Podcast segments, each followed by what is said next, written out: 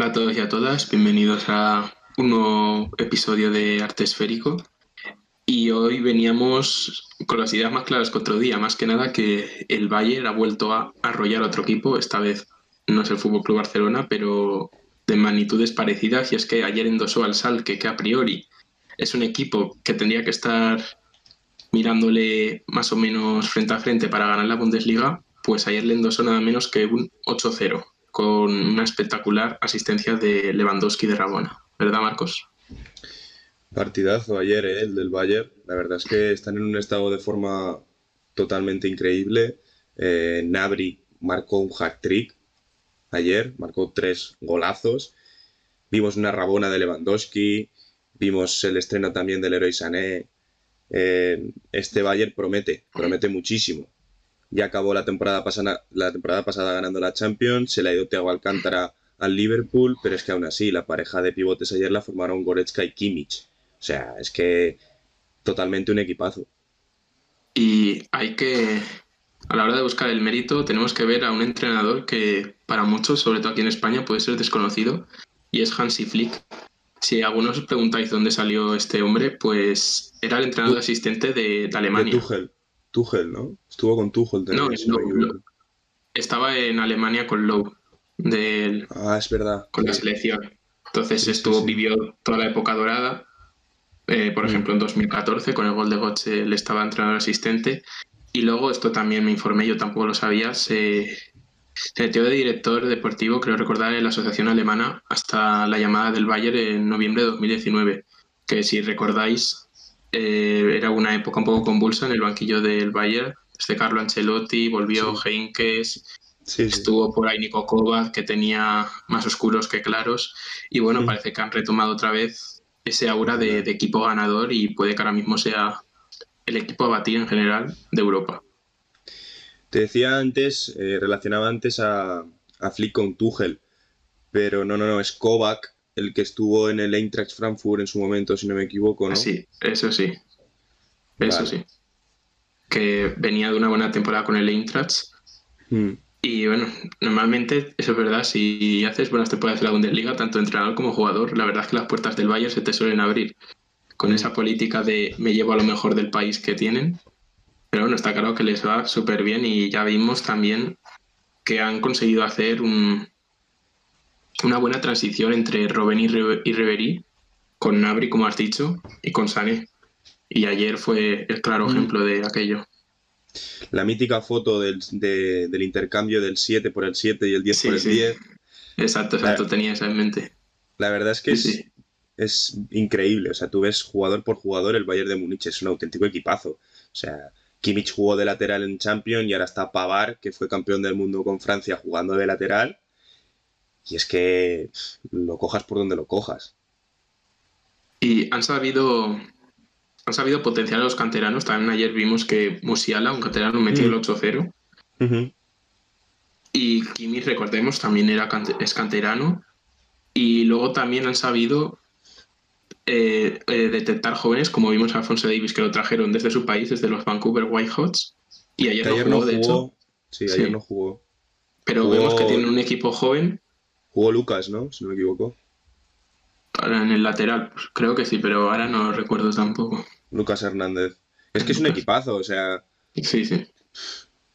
La verdad es que también es verdad, te digo una cosa. Miras el banquillo y pocas veces pueden doblar de posición tan bien como esa que tienen en Davis y Lucas Hernández, que eso es un doblaje de posición, vamos. O sea, ¿a qué equipo de Europa no le gustaría tener dos laterales así? Pero bueno. Exacto. Eh, se va Thiago Alcántara a la Premier, se va al Liverpool, 30 millones ha pagado el Liverpool de club, si no me equivoco. Refuerzo de lujo para el Liverpool. ¿Y qué Premier vamos a tener este año? La verdad que sí, ya, ya vimos a, a la dirección del Bayern que no quería que se fuera Thiago y con qué razón. Porque la Premier gana un jugador clave, de la misma forma que en su día también lo perdió la liga. Y veremos, veremos un Liverpool que no quiere volver a perderse en el desierto como estaba hasta hace unos años, quiere seguir en la élite, tiene equipo para mantenerse y también estaba, no sé si es oficial, ayer sí que vi como que ya estaba prácticamente hecho que Diego Jota también lo traían, el jugador del Atlético Madrid. Sí, de momento no es oficial, pero sí que es verdad que ya se han hablado de números y probablemente en los próximos días sea oficial la llegada de Yogo Jota. De llegada que le servirá al Wolverhampton para eh, fichar a Nelson Semedo, he oído. Si es un portugués me lo creo. Sí, sí, sí. y además, además eso me, parece que las cifras eh, giran en torno a los 40, 50 millones de euros que puede llegar a pagar el Wolverhampton por Nelson Semedo, lateral derecho contrastado, internacional con la selección portuguesa, pero eh, habrá que ver. Y como decías, antes lo estábamos hablando en la previa también, de los fichajes que se han hecho este año. Yo también decía que la Premier siempre es de, tirar la casa por la ventana, independientemente del año, pero sí que es verdad que, que hay. Han robado a otras ligas unos jugadores de una magnitud tremenda. Y también me gustaría destacar así uno que era que tenía en mente todo el rato. O sea, aparte de Kai Havers y todos los demás, a mí me ha gustado que vuelva Ivanovic a la Premier con 36 años. o sea, que viene al, al, West Bromwich Albion, que está recién ascendido. Y me ha hecho gracia, soy de estos esto que le gustan los fichajes random que se dice, ¿no? Y la verdad es que ya lo daba por retirado de que se iba, se fue al Zenit y yo ya pensaba que ya se quedaba allí. Pero no, no, vuelvo a probar y veremos qué tal. Recordemos así a grosso modo los grandes fichajes que se han. que, bueno, el de Gareth Bale todavía no es oficial por el Tottenham, pero vamos, yo creo que a falta de confirmación oficial, todo el mundo sabe que Bale esta temporada jugará en el Tottenham, que por cierto se ha lesionado un mes. Bale va a llegar al Tottenham mm. lesionado. Pero independientemente del fichaje de Bale, tenemos el fichaje de Sergio Reguilón, tenemos el fichaje del propio Bale, de James Rodríguez por el Everton, tenemos el fichaje de Haver, de Werner, de Ziyech, todos en el Chelsea. Eh, ¿Qué más falta? Que llegue Jadon Sancho, que llegue Thiago Alcántara, o sea, es una auténtica Premier en condiciones. Siempre hablamos también que influye lo de los pagos televisivos y demás, porque mm. no es normal que equipos de media tabla puedan pagar 30 millones sin, disolverse, algo que aquí en España sería lo, más posible. Y todo eso hace que haya una liga muy competitiva, de que cualquier equipo, si está en el descenso es porque está fracasando, porque han invertido todos muchísimo dinero y luego si bajan a segunda se fichan a sus jugadores por 20 o 30 millones. O sea, es, espectacular. Y ahí, como dices, yo también creo que ya lo dijimos en, el primer podcast, yo creo que el equipo así más interesante de ver qué tal se desenvuelve puede que sea el Chelsea, ¿no? Por dentro de que todos están muy bien, pero esos fichajes que hizo más, eh, más al principio del mercado de fichajes. Puede ser interesante. A ver, a ver cuál es el resultado de ese Chelsea-Liverpool que tenemos este fin de semana. Eh, yo creo que va a haber. La Premier este año va a ser partidazo, partidazo. O sea, porque es que ves los jugadores, incluso el Leeds de Marcelo Bielsa, 35 millones por Rodrigo. Son fichajes que al final la Premier siempre ilusiona. Pero este año da la sensación de que han aprovechado el déficit que han tenido otros equipos a nivel económico, sobre todo en España, en Italia, para traerse en, Holanda, incluso con el caso de Van de Beek por el United, para traerse esos jugadores que los equipos bien van a tener dificultades para, para llevar a cabo el pago de sus fichas, entonces o bien finalizan contrato el año que viene, como era el caso de Thiago Alcántara, y la Premier ha aprovechado esa ocasión eh, con equipos que ya sabemos eh, lo que ingresan los equipos de la Premier, incluso aunque sean recién ascendidos, para traerse a los mejores jugadores o de los mejores jugadores de las distintas ligas.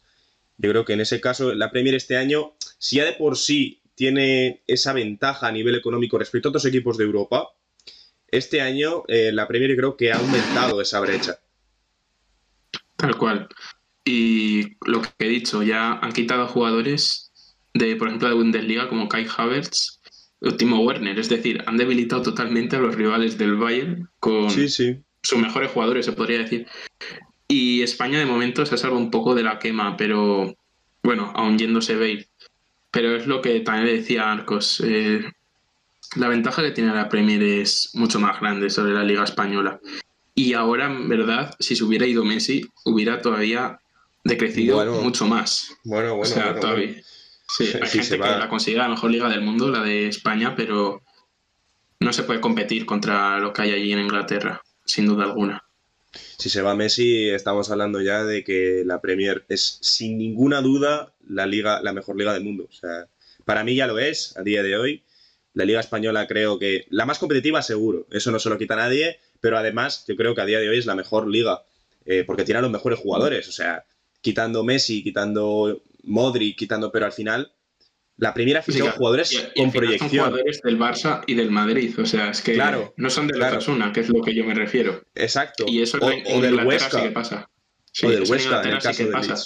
Sí, sí, tú puedes ir al Crystal Palace y te puedes encontrar a Saja, que aquí en la mm. liga sería un jugador de los mejores. O sea, sin duda, Will sí. y, y por eso mismo. Y pues nada, yo creo que por hoy podríamos terminar porque no se nos alargue mucho.